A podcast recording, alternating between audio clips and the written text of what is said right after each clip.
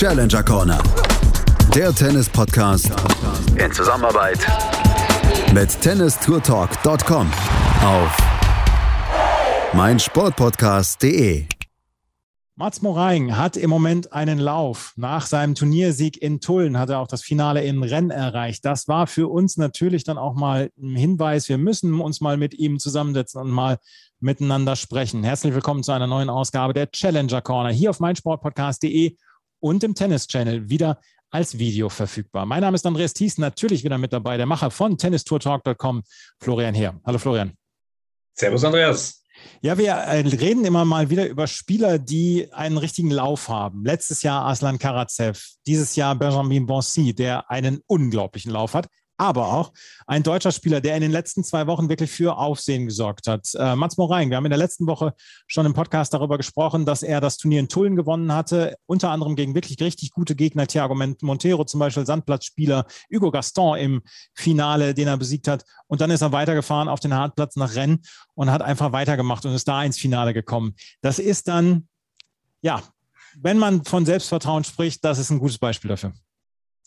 Wenn es läuft, dann läuft es, oder? Ja, absolut. Wenn es läuft, dann läuft es. Und für Mats Moraing lief es dann auch. Aber wir wollen gar nicht lange ähm, Zeit darüber verlieren, über Mats Moraing zu sprechen. Lass uns doch mit Mats Moraing sprechen.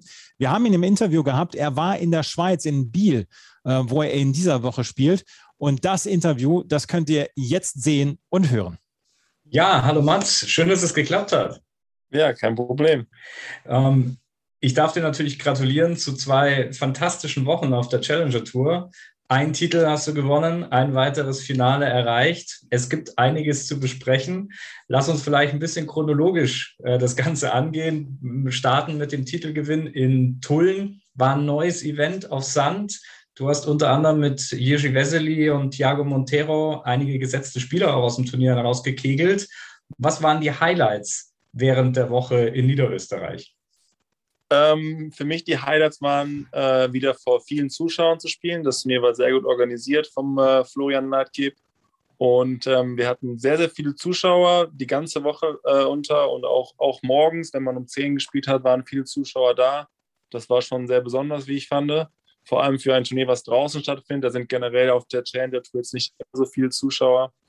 Aber ähm, es hat auf jeden Fall sehr viel Spaß gemacht, wieder vor, ich sag mal, vollem Haus zu spielen auf dem Weg ins Finale, die Spieler, die du gespielt hast, was waren da vielleicht die entscheidenden Momente, die dazu geführt haben, dass du dann auch ins Endspiel gekommen bist? Ich denke, ähm, die, die zweite Runde war relativ wichtig ähm, gegen Josef Kowalik. Da war ich im ersten Satz eigentlich chancenlos und habe mich dann irgendwie im zweiten Satz äh, zurückgekämpft. Und äh, als ich das dann gewonnen hatte, kam auch ein bisschen mehr Selbstvertrauen, weil es auch ein Top-100-Spieler ist, wie ich finde, der auch lange erste 100 stand. Und ähm, ja, danach gegen Montero war es auch wieder sehr eng, 7-6 im dritten. Das kann in beide Richtungen gehen, aber wenn man solche Matches dann gewinnt, diese engen Dinger, dann hat man sehr viel Selbstvertrauen und geht dann mit breiter Brust in die nächsten Runden. Im Finale hast du dann gegen Hugo Gaston gespielt. Der hat ja auch schon für einige Furore gesorgt gehabt. Dem hast du aber ganz schön den Zahn gezogen. Ich glaube, es hat knapp 50 Minuten gedauert, das Finale. Ähm, ja, kannst du so mal durch dieses kurze Match vielleicht nochmal führen? Ähm, ja, wie gesagt, ich hatte äh, nichts zu verlieren. Ich war, glaube ich, auch leichter Außenseiter. Ähm, und habe einen super Start erwischt. Ähm, vielleicht hat, hatte sein Spiel mir auch so ein bisschen gelegen. Es ist kein großer Aufschläger. Da kann ich mit meinem Return relativ viel Druck ausüben. Habe sehr gut aufgeschlagen und ihm eigentlich keine Chance gelassen. Und äh, wenn man in beiden Sätzen direkt früh mit dem Break startet, ähm, kann es mal so laufen. Der war ja auch immer berühmt für seine Dropshots. Äh, hat man da schon ein bisschen Angst vor gehabt? Ich glaube, du hast ihn richtig weit hinter die Linie zurückgedrängt, dass er gar nicht dazu ansetzen konnte. Ja, ich habe versucht, die Ballwechsel so kurz wie möglich zu halten, dass er gar nicht in sein, äh, sein Spiel kommt und äh, dann mit Stops oder was auch immer äh, äh mich zum Laufen bringen kann. Habe versucht, viele, viele Winner zu schlagen, viele auf direkte Punkte zu gehen. Und das hat super funktioniert. Ein, zwei Stäbchen hat er trotzdem gespielt, aber da war ich drauf eingestellt. Ähm, und äh, ja, es hat alles geklappt, wie ich mir das vorgestellt habe. Super, du hast es auch schon angesprochen. Das Turnier hat dir sehr gut gefallen. Ich habe kurz auch bei der Siegerehrung über den Stream reinhören können. Da warst du, glaube ich, auch voll des Lobes für das Turnier. Hast gesagt, eines, glaube ich, der besten, die du jemals gespielt hast. Kannst du vielleicht nochmal sagen, was vielleicht wirklich die Punkte waren, die dir dort sehr gut gefallen haben? Und gibt es vielleicht noch Verbesserungspotenzial? Denn das Turnier wird ja nächstes Jahr auch wieder stattfinden. Ähm, also, was, was sehr gut war, fand ich, ähm, die Anlage generell war sehr schön aufgebaut. Es waren schöne Tribünen, es gab Essen für die Spieler, was, was ich äh, sehr, sehr gut finde, weil es nicht, nicht selbstverständlich ist, dass man äh, mittags gratis Essen bekommt. Dann das Hotel war sehr gut, der Shuttle-Service war perfekt. Man wurde in Wien, was ungefähr eine Dreiviertelstunde weg ist, äh, abgeholt zu jeder Tageszeit. Ähm, und einfach alle, alle Beteiligten, die da mitgeholfen haben, haben einfach einen super Job gemacht. Man hat sich sehr wohl gefühlt. Und darauf, finde ich, kommt es an beim Turnier. Was man hätte besser machen können, waren vielleicht, da haben sich noch viele Spieler, glaube ich, beschwert, waren die Handtücher. Die Handtücher waren mehr so, ja, so putzlappenmäßig, so ganz dünne Seidentücher. Das war jetzt kein richtiges Handtuch, da haben sich viele beschwert. Aber auch das haben sie nachher eigentlich in den Griff bekommen, haben dann normale Handtücher auch rausgegeben. Aber ansonsten der Florian hat mich das auch schon gefragt, aber so viel besser geht eigentlich nicht, finde ich. Also es war schon echt ein sehr, sehr gutes Turnier. Vielleicht ganz kurz zu dem Thema Handtücher, wenn wir jetzt gerade drüber sprechen. Das war ja auch große Diskussionen und Corona hat sich das jetzt auch verändert, dass die Ballkids euch die Handtücher nicht mehr bringen dürfen. Ähm, wie stehst du eigentlich dazu? Ähm, ich nehme das Handtuch generell eigentlich eh nicht mit auf die Seite. Deshalb macht es für mich keinen Unterschied. Ähm, ich glaube, das ist für die Leute, die äh, sehr, sehr stark schwitzen und auch nach fast jedem Punkt das Handtuch brauchen, dass es schon dann äh, ein bisschen nicht nervig ist, aber man hat ja nur eine gewisse Zeit, äh, um den nächsten Punkt zu spielen, 25 Sekunden. Und wenn man dann am Netz ist und dann zum Handtuch noch gehen muss, das, das kostet alles ein bisschen Zeit, aber an sich finde ich das äh, aufgrund von Corona richtig, dass die Ballkinder das äh, Handtuch nicht mehr anfassen sollen oder müssen. Ähm, ja, also ich finde es jetzt nicht so schlimm. Kann man auch beibehalten so. Ja, finde ich auch. Ähm, nach dem Turniersieg in Tulln hast du den Schwung gleich richtig mitgenommen. Es ging in die Bretagne nach Rennes auf, äh, ja, jetzt Indoors, nach, äh, auf, auf einen Hartplatz. Bist du eigentlich ein Spieler, der mit so wechselnden Bedingungen gut zurechtkommt? Äh, an sich schon. Ähm, ich brauche eigentlich nicht so lange. Mir fällt es eher schwieriger, wenn man von der Halle auf die Asche geht.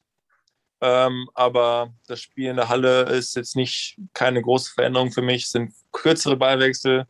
Man muss gut aufschlagen, wenn man kann. Und ähm, deshalb äh, ging das eigentlich. Ich habe mich trotzdem ein bisschen schwer getan, weil ich auch ein bisschen müde war in der ersten Runde. Aber ja, als sie dann überstanden war, war ich wieder im Flow. Und nach so vielen Siegen hat man auch Selbstvertrauen. Und dann äh, habe ich es wieder bis ins Finale geschafft, da leider knapp verloren, aber es war trotzdem eine sehr erfolgreiche Woche für mich. Ich glaube, Flow kann man ganz gut sagen, denn du hast ja einige Spieler auch hier auf dem Weg ins Finale geschlagen, unter anderem auch Richard Gasquet, den Topgesetzten, ehemalige, ehemaliger Top-Ten-Spieler. Kann man sagen, das war so der größte Sieg deiner Karriere bisher? Ähm, ja, also äh, ich denke schon. Ich wüsste jetzt keinen. Ich habe auch schon einmal gegen, glaube ich, Gilles Simon gewonnen. Der war auch einmal Top Ten. Aber gegen Richard Gasquet in Frankreich vor ausverkauftem Haus war schon äh, ziemlich besonders. Ähm, war ein sehr gutes Match, auch wieder ein sehr enges. Aber ja, ich war sehr froh, dass ich das Match gewinnen konnte. Stichwort ausverkauftes Haus. Ich war letztes Jahr ein Rennen bei dem Turnier, als Rinderknecht das gewonnen hat und da war Bombenstimmung. Es war zwar noch kurz vor Corona, aber ich glaube, auch ihr hattet jetzt wieder richtige Atmosphäre. Wie war das? Ja, es ist unglaublich. Also, das ist wie bei einem, es ist besser als bei den meisten ATP-Turnieren, wie ich finde, weil als ich gegen Richard zum Beispiel gespielt habe, waren, war ausverkauft. Da sind, glaube ich, dreieinhalbtausend Leute im Stadion und wenn man dann einläuft, ähm, das ist schon äh, was ganz Besonderes, schon ein Gänsehautmoment. Und ähm, es ist auf jeden Fall sehr laut. Die meisten waren natürlich äh, gegen mich, aber das macht mir nicht so viel aus. Hauptsache ist Stimmung im Haus und ähm, ja, es ist auf jeden Fall was Besonderes gewesen, dieses Turnier. Und im Finale, du hast es angesprochen, hat es leider dann nicht ganz zum Turniersieg gereicht, aber ich glaube, ähm, man kann sagen, du hast gegen den vielleicht im Moment zurzeit besten Spieler auf der Challenger Tour verloren, ähm, Benjamin Bonsi, der einen unglaublichen Run hat. Kannst du noch ein bisschen was zu dem Finale sagen und vielleicht auch, was es im Moment so unglaublich schwer macht, gegen ihn zu bestehen? Ähm, ja, das Finale war, wie ich finde, auf Augenhöhe. Den ersten Satz muss ich nicht gewinnen, aber habe äh, mehrere Chancen gehabt, äh, den Satz zu beenden. Habe bei 5-4 zum Satz serviert, hatte Satzbälle, konnte die dann aber leider nicht nutzen. Und was er sehr gut gemacht hat, er ist sehr präsent, er ist sehr wach, ähm, er kämpft um jeden Ball und man merkt auch, dass er sehr viel Selbstvertrauen hat, weil er natürlich so einen unglaublichen Run jetzt hat und gar nicht mehr das Gefühl hat, äh, verlieren zu können. Und ähm, ja, in den Tiebreaks war er einfach einen Tick besser, hat einen Tick besser serviert in den wichtigen Momenten und dann am Ende verdient gewonnen. Eine Frage hätte ich noch zum Bonsi. Wir haben das letztes Jahr dann ja auch gesehen mit ähm, Aslan Karatsev zum Beispiel. Der hatte letztes Jahr diesen unglaublichen Run und hat es eigentlich ja bis ins diese Jahr fortgeführt etc. Ähm, ist das dann, äh, ich weiß nicht, äh, ich kann mir es nicht so richtig vorstellen, aber ist das dann so ein bisschen, wenn man einfach mal so zwei Turniere hintereinander gewonnen hat oder vielleicht auch das dritte Turnier, Karatsev hatte ja auch so eine, so eine äh, Phase, dass man einfach sich denkt, ja, ich kann einfach gar nicht mehr verlieren, beziehungsweise sie sollen erstmal was Besonderes schaffen, um mich zu besiegen? Ja, man hat einfach so eine gewisse, äh, so ein gewisses Selbstvertrauen, dass man weiß, was man auf dem Platz machen muss. Man weiß, was man die letzten Wochen geleistet hat. Man weiß genau, wie man spielen muss und ähm, man hat den Ball sauber im Schläger, man sieht alles gut und äh, man hat einfach das Gefühl, dass man nicht verlieren kann. Mhm. Obwohl man es natürlich kann, aber es ist halt schwierig, dann so einzuschlagen und auch als Gegner, wenn du jetzt vielleicht nicht aus so einer guten Phase kommst und du weißt, gegen einen, der jetzt drei Wochen lang äh, jedes Turnier gewonnen hat, ist es natürlich auch äh, nicht gerade hilfreich. Ne? Und ähm, ja, wie gesagt, die Challenger Tour ist ein sehr hohes Niveau, wie man mittlerweile merkt, wenn so ein Karatsev sich durch die Challenger spielt, der jahrelang nur auf der Challenger Tour gespielt hat und jetzt erste 30, glaube ich, ist. Dann ein äh, Bonsi jetzt, der sechs Challenger gewinnt und auch jetzt äh, an den Top 50, glaube ich, knackt. Und ähm, ja, so ist das manchmal, ne? Wenn man dann einmal so einen Run hat, dann, äh, dann scheint es ganz einfach zu sein, in die Top 100 zu kommen. Kommen wir mal auf deinen Run zu sprechen, weil es ist ja nicht nur der Sieg in Tulln gewesen und das Finale in Rennen, sondern auch der, der Sieg in Fordi früher im früheren Zeitraum dieses Jahres, ein Challenger-Turnier im Doppel dieses Jahr dann schon gewonnen. Ähm, Weltranglistenplatz 175 jetzt im Einzel, gut 100 Plätze gut gemacht. Was war so, was machst du selber für Gründe fest, warum es dann in den letzten Monaten so gut gelaufen ist für dich? Also ich war jetzt äh, letztes Jahr ja acht Monate verletzt. Ich hatte eine, eine Operation am Fuß, die mich äh, etwas länger äh, aus dem Turniergeschehen rausgehauen hat als geplant und äh, habe dann in der Zeit sehr viel körperlich gearbeitet und ähm, ja, habe dann, wie gesagt, ab April so in Belgrad damals gegen Djokovic angefangen, besser zu spielen und äh, mein Körper hält. Ich habe sehr viel Vertrauen in meinen Körper momentan und ähm, habe viele Matches gespielt und dann Hard Work pays off, sagt man immer so schön. Hm. Und das war dann auch der Grund, warum du zwischen der Australian Open Quali und dann März noch nichts wieder gespielt hast. Das dann, dann war noch die genau. Verletzung. Ja, ich habe äh, Australien versucht, aber es war viel zu früh. Mhm. Das ging noch leider noch nicht gut mit dem Fuß. Und dann habe ich nach Australien, also nach, das war ja in Doha dieses Jahr, habe ich gesagt, dass ich nochmal Pause mache und äh, den Fuß erstmal nochmal schone und äh, alles andere, was ich körperlich trainieren kann, dass ich das mache, um so gut wie möglich in die Saison zu starten, die dann für mich in Lille angefangen hat, Ende März, Anfang April. Und äh, ja, die ersten Matches liefen natürlich nicht so gut, weil man halt äh, erstmal ein paar Partien braucht, um wieder ins Turniergeschehen reinzukommen. Aber es wurde stetig besser und jetzt momentan bin ich äh, sehr gut drauf. Ja. Ähm, apropos sehr gut drauf, die Trainingsgruppe Oskar Otte, Mats Morang ist äh, im Moment insgesamt sehr gut drauf. Du hast die US Open sicherlich verfolgt. Ähm, wie hast du die Erfolge dann auch von Oskar in Wimbledon und dann vor allen Dingen ja auch bei den US Open wahrgenommen? Was, was war das für ein Gefühl? Ja, ich habe mich sehr viel gefreut. Er hat es auf jeden Fall verdient gehabt. Ich wusste immer, dass es ein mega Tennisspieler ist und dass, wenn er, wenn der Körper hält, wie bei mir auch, dass, äh, er sowas auf jeden Fall erreichen kann. Und ähm, ich war ja in der Quali noch da. Ich habe ja leider letzte Runde Quali verloren, aber ich war ja quasi als Coach mit und ähm, habe da schon gesehen, er hat in der Quali wirklich sehr enge Dinger gewonnen und ähm, ist dann voller Selbstvertrauen ins Hauptfeld gekommen. Und ähm, ja, ich habe mir alle Partien angeschaut und mitgeführt. Äh, ich bin meistens nervöser, wenn ich bei ihm zuschaue, als wenn ich selber spiele. Und ähm, ja, es war unglaublich, ne, dass, er, dass er sich da in die vierte Runde spielt. Für mich eine mega Leistung und äh, ich gönne es ihm vom ganzen Herzen. Ist das auch so eine Geschichte gewesen, zweite Runde Wimbledon, dieses überragende Duell da gegen äh, Andy Murray, wo man dann denkt, ja, ey, das, das will ich nochmal haben. Ich möchte das, äh, ich möchte das wieder haben, ich möchte das häufiger haben. Ist das dann so, so ein Ding, wie man dann vom Platz kommt oder wie ist das dann? Ja, ich glaube, dass er dadurch auch ähm, gemerkt hat, dass er, dass er auf diesem Level spielen kann, weil man ja nicht so oft die Möglichkeit hat, vor so vielen Leuten und auf so einem hohen Niveau zu spielen. Nur halt bei den Slams oder ab und zu mal bei einem ATP-Turnier, wenn man in die Quali kommt. Und äh, nach diesen Matches gegen Rinderknecht im fünften, dann gegen Murray fünf Sätze verloren, davor gegen Zverev in Paris ja auch fünf Sätze gespielt, hat er einfach, glaube ich, dieses Selbstvertrauen gehabt, dass er, dass er nicht, dass er dahin gehört und dass er das Level auch spielen kann. Und das hat er jetzt bei News Open gezeigt. Mhm. Also Oskar Otte wirklich mit einem super Run jetzt auch dieses Jahr bei den Grand Slam Turnieren. Aber komm mal, äh, mal zurück zu dir. Ähm, wie sehen die Turnierpläne dann bis Ende des Jahres aus? Steht ja zum Beispiel auch noch so ein bisschen was an in Deutschland mit Eckental, mit Ismaning später im Jahr. Wie sehen die, deine Pläne dann in den nächsten Wochen und Monaten aus? Jetzt bist du im Moment gerade in der Schweiz. Genau, ich bin heute in der Schweiz angekommen, spiele jetzt Biel. Ähm, danach ist, äh, sind noch zwei Turniere in Frankreich, in Orléans und äh, Moiron-le-Captif. Und die beiden Turniere in Deutschland werde ich natürlich spielen. Wenn, ich, wenn man schon die Chance hat, zu Hause zu spielen, dann äh, nehme ich die auch wahr. Und ich glaube, auf Teppich kann ich auch einige ärgern, hoffentlich. Ähm, und ähm, danach weiß ich gar nicht, was da noch so für Turniere sind, weil der Plan noch gar nicht so weit raus ist. Ich glaube, nach Eckental ist, glaube ich, Ortisei. Das mhm. ist in der Höhe, auch schnell im Haarplatz. Das ist auch äh, cool zu spielen. Und ähm, ja, das sind erstmal so die Turnierpläne. Also ich werde auf jeden Fall auf Hartplatz bleiben oder halt Teppich in der Halle.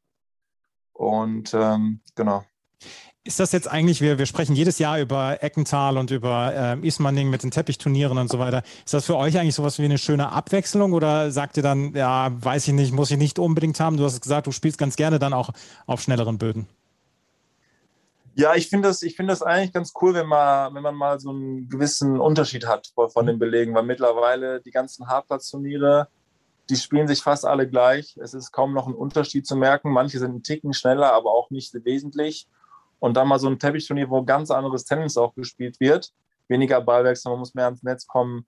Der Aufschlag ist viel entscheidender. Das ist, finde ich, äh, was Tennis auch so ein bisschen ausmacht, diese Abwechslung auf den Spielbelegen, die es früher viel mehr gab äh, heutzutage leider nicht mehr so, aber ich finde es sehr schön, dass es wenigstens noch zwei Turniere auf einem anderen Belag gibt. Hm. Eine Frage habe ich noch. Ähm, ich hatte jetzt so ein bisschen von außen das Gefühl in den letzten Wochen und Monaten, dass sich auf der Challenger Tour eine ganze Menge ergibt. Wir haben, der September ist vollgepackt mit Turnieren. Wir hatten letzte Woche fünf Turniere. Wir haben in dieser Woche einige Turniere. Auch der August bis auf die Vorbereitungsturniere jetzt mal für die US Open abgesehen, dass es da kein, kein wirkliches gab. Ich habe das Gefühl, dass im Moment auf der ATP Challenger Tour eine ganze Menge passiert. Wie seht ihr das dann auch mit Spielmöglichkeiten? Oder hast du das Gefühl, dass da sich nicht groß was geändert hat? Ähm, ich glaube, dass sie, dass sie versuchen, so viele wie möglich äh, zu machen, weil es durch Corona ja auch nicht einfach ist, mal eben ein Turnier auf die Beine zu stellen. Ich finde schon, dass sie da einen guten Job machen. Was ich ein bisschen schade finde, ist jetzt, dass im Winter es eigentlich jede Woche nur ein Turnier in der Halle gibt. Mhm. Sonst gibt es nur Aschenturniere. Und teilweise, zum Beispiel nach Moiron, gibt es, glaube ich, kein Turnier in der Halle. Was ich ein bisschen schade finde, weil jetzt ja die Hallensaison ist. Auf der ATP Tour wird ab jetzt auch nur noch in der Halle gespielt. Und auf der Challenger Tour ähm, versuchen sie es auch. Ich finde, dass sie da auch äh, gute Fortschritte machen. Und ich finde es auch wichtig, dass es viele Turniere gibt, dass viele Spieler, auch Spieler, die 300 stehen, dass sie die Möglichkeit haben, mal einen Challenger zu spielen, weil einfach die Punktedifferenz so viel größer ist zu der Future Tour. Und ähm, ja, ich finde, je mehr Turniere, desto besser, vor allem auf der Challenger Tour. Und ich finde schon, dass die ATP, äh, dass die ATP da auf einem guten Weg ist. Mhm. Mats, das war's schon. Vielen Dank für deine Zeit. Ähm, viel Erfolg dann jetzt auch noch in Biel in der Schweiz und dann in den nächsten Wochen. Und vielleicht können wir Anfang des Jahres dann über den Qualifikanten Mats Moraing bei den Australian Open sprechen, beziehungsweise dann vielleicht nach Australian Open mal wieder äh, sprechen. Ja, sehr gerne. Das würde mich freuen. Dankeschön. Das war Mats Moraing, der in Biel im Moment ist und der quasi die Trainingsgruppe zusammen mit Oskar Otte ähm, ja, bildet, die Trainings- und Freundegruppe und äh, konnte dann auch noch so ein bisschen was über Oskar Otto und dessen Erfolg dann in, ähm, in, bei den US Open dann auch berichten. Ähm, ja, Mats Moraing sprüht im Moment vor Selbstvertrauen, kann man sagen. Ja, ist Wahnsinn. Er hat zwei wunderbare Wochen hinter sich und vor allem hat er diesen wunderbaren Übergang auch geschafft von dem vielleicht für sein Spiel. Er ja, ist ja ein groß aufgeschossener Bursche, der einen starken Ausschlag hat, ein Lefty, der dann ja auf Sand vielleicht nicht so der natürliche Belag ist, obwohl er dann natürlich auch schon sehr erfolgreich ist und das dann in die Halle übertragen hat, auf Hartplatz nach Rennen. Coole Geschichte. Und ähm, ich hoffe, es gibt ihm Selbstvertrauen. Er hat die Verletzung angesprochen, dass er den Schwung dann eben auch jetzt in die letzte, ja, das letzte Drittel des Jahres auch noch mitnehmen kann. Ich hatte ja sein Erstrunden-Match gesehen gegen Aaron Maillot, einen jungen Nachwuchsspieler aus Frankreich. Und da führte Maillot schon mit Satz und Break und schlug aufs Match auf. Und da konnte dann Moraing erst dieses, Match dann drehen und gewann dann im dritten Satz 6 zu 2. Dann hat er gegen äh, Tom, Thomas Machac gewonnen, gegen Taimuras Gabashvili, gegen Richard Gasquet. Wir haben es vorhin angesprochen. Und dann im Finale gegen Bonsi hat er mit 6 zu 7, 6 zu 7 verloren. Also zwei wirklich Traumwochen für Mats Moraing, der jetzt in der Weltrangliste dann wieder unter die Top 18, 180 zurückgekehrt ist. Ja, und so langsam dann wieder auch in die Region kommt, wo er dann auch schon mal sein Career High hatte. Und äh, vielleicht ist das ja dann auch mal so ein Ziel, 150, 140 der Weltrangliste zu schaffen. Klar, es geht immer äh, in den Regionen, wir haben das schon öfter auch mal thematisiert gehabt, auch darum, sich dann für die Grand Slams qualifizieren zu können, irgendwann mal die Qualifying-Events auf der ATP-Tour zu spielen. Das sind die nächsten Ziele, die man dort hat. Und von dort aus dann hat man ja auch ganz andere Möglichkeiten, größere Punkte einzufahren und dann sind die Sprünge auch dementsprechend größer. Also, das Turnier in Rennen hat Benjamin Bonsi gewonnen, der damit jetzt schon fast an den Top 60 dran ist und der nächstes Jahr auf jeden Fall in den Hauptfeldern bei den Grand Slam Turnieren dabei ist und nicht mehr auf Wildcard zum Beispiel bei den French Open angewiesen ist. Ein weiteres Turnier wollen wir noch besprechen, was in der letzten äh, Woche dann auch stattgefunden hat, unter anderem dann auch mit deutscher Beteiligung und mit deutscher Beteiligung spät in den Runden. Das war nämlich Stettin, die PK Open in Stettin. Und die hat Zdenek Kola gewonnen. Ähm, Zdenek Kola aus Tschechien, der in der ersten Runde gegen Jerzy Vesely gewonnen hatte, dann hatte er Jay Clark besiegt, dann Jesper de Jong im Halbfinale Nikola Kuhn, der ein überraschend gutes Turnier gespielt hat hier in Stettin und dann im Finale Kamil Majchak. Stanek Kola hatten wir im Interview, beziehungsweise haben wir einen O-Ton von und den hören wir dann jetzt mal gerade. Uh, yeah, about match was really tough. I know that Kamil is a really good, great player, uh, especially he's at home here, so all stadium will support him. But yeah uh, was really tough match and i try to try to play my game try to focus on my strategy against him and i think and i did it very well. Uh, maybe first set uh, was so close sometimes maybe a little bit luck for me but i think end of the first tiebreak uh, i was better than camille. And second set also i was up then he break me again back but yeah, I still focus in my game and believe that I can win and dreams come true. Zdeniek uh, był skoncentrowany na, na swojej strat play that match on Challenger Tour every day about two two and a half thousand people. Yeah, when I saw first time that the center court is completely full, I said, "Oh, can be big," and was big support to Camille. So yeah, but uh, what can I do? I have to focus on my game. I I have to try to do my best, and I understand if he's at home, so they they want to to win the Camel. So so yeah, but I I I don't have problem to play with uh, with the fans and crowd like this. So so still I am in in my in my mind and uh, focus on my game. Does it motivate you more that it's a let's say trophy match, the final match, and uh, all of the people or most of the people are cheering for your opponent? Tough to say. Uh, I don't know. Maybe not because I'm I'm trying to do every match, every point uh, still the same, and uh, doesn't matter if it's first round, first point on match point for the champion championship point. So I'm all the time doing uh, what I have to do, and all the time focused on my game. So like this. Das war Stene Koda, der Sieger aus Stettin. Er hat im Finale den ja, Landsmann der äh, polnischen Zuschauer, Kamil Marschak, besiegt in zwei Sätzen und ist jetzt dann auch schon unter die 150 der Weltrangliste gekommen. Also auch jetzt die höchste Platzierung für den jungen Tschechen. Und äh, von dem werden wir vielleicht dann auch in Zukunft noch eine ganze Menge erleben, weil das tschechische Tennis kann ja durchaus auch Nachwuchs gebrauchen. Immer, wer kann es nicht? Aber es war auch schon sein dritter Challenger-Erfolg dieses Jahr, muss man auch sagen. Er hat in Yasi gewonnen, hat in Oerasch ein kleineres Turnier, ein ATP 50er gewonnen. Ähm, das heißt, halb so viele Titel zwar nur wie äh, Benjamin Bonsi, aber man muss ja jetzt nicht gleich die ganz großen ähm, Dinge auspacken. Aber drei Turniere auch schon gewonnen in diesem Jahr und Stettin ist ein großes Turnier, 125er Turnier ähm, auf der Challenger Tour mit, hier wurde es auch angesprochen, äh, einer wirklich tollen Atmosphäre. Ich war vor ein paar Jahren mal dort und durfte das miterleben. Da kommen dann wirklich über 2000 Leute dann auch auf den Center Court. Es wird teilweise abends gespielt unter Flutlicht, auch wenn es dann so Anfang September oder Mitte September dann da auch schon ein bisschen frisch wird. Da wird dann die Jacke ausgepackt und trotzdem geht es weiter. Also tolle Atmosphäre und äh, kann man gratulieren, wenn man dieses Turnier gewinnt.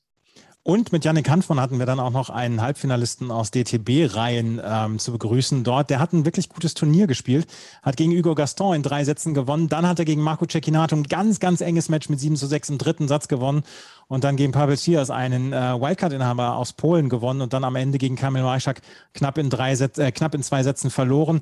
Auch eine gute Woche für Hanfmann ja, eine gute Woche und gegen Kamil und ich glaube, das geht dann auch damit einher vor heimischem Publikum. Da kann man dann auch mal verlieren, ist ja auch selber eine, ein super Spieler. Aber ich glaube, für Yannick auch wieder ganz gut, ein bisschen weiterzukommen, äh, tiefer ins Turnier reinzugehen und das jetzt dann auch versuchen zu transportieren, das in die nächsten Wochen dann jetzt äh, hier eben auch weitere Erfolge einzufahren. Also Yannick Hanfmann in Stettin ins Halbfinale gekommen. Stenek Kola hat das Turnier gewonnen. Ja, das war es schon wieder mit der neuen Ausgabe der Challenger Corner hier auf meinsportpodcast.de und dem Tennis Channel. Wenn euch das gefällt, was wir machen, freuen wir uns über Bewertungen und Rezensionen auf iTunes.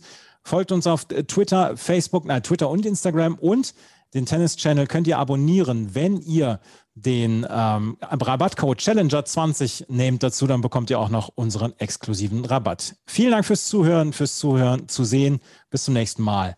Auf Wiederhören.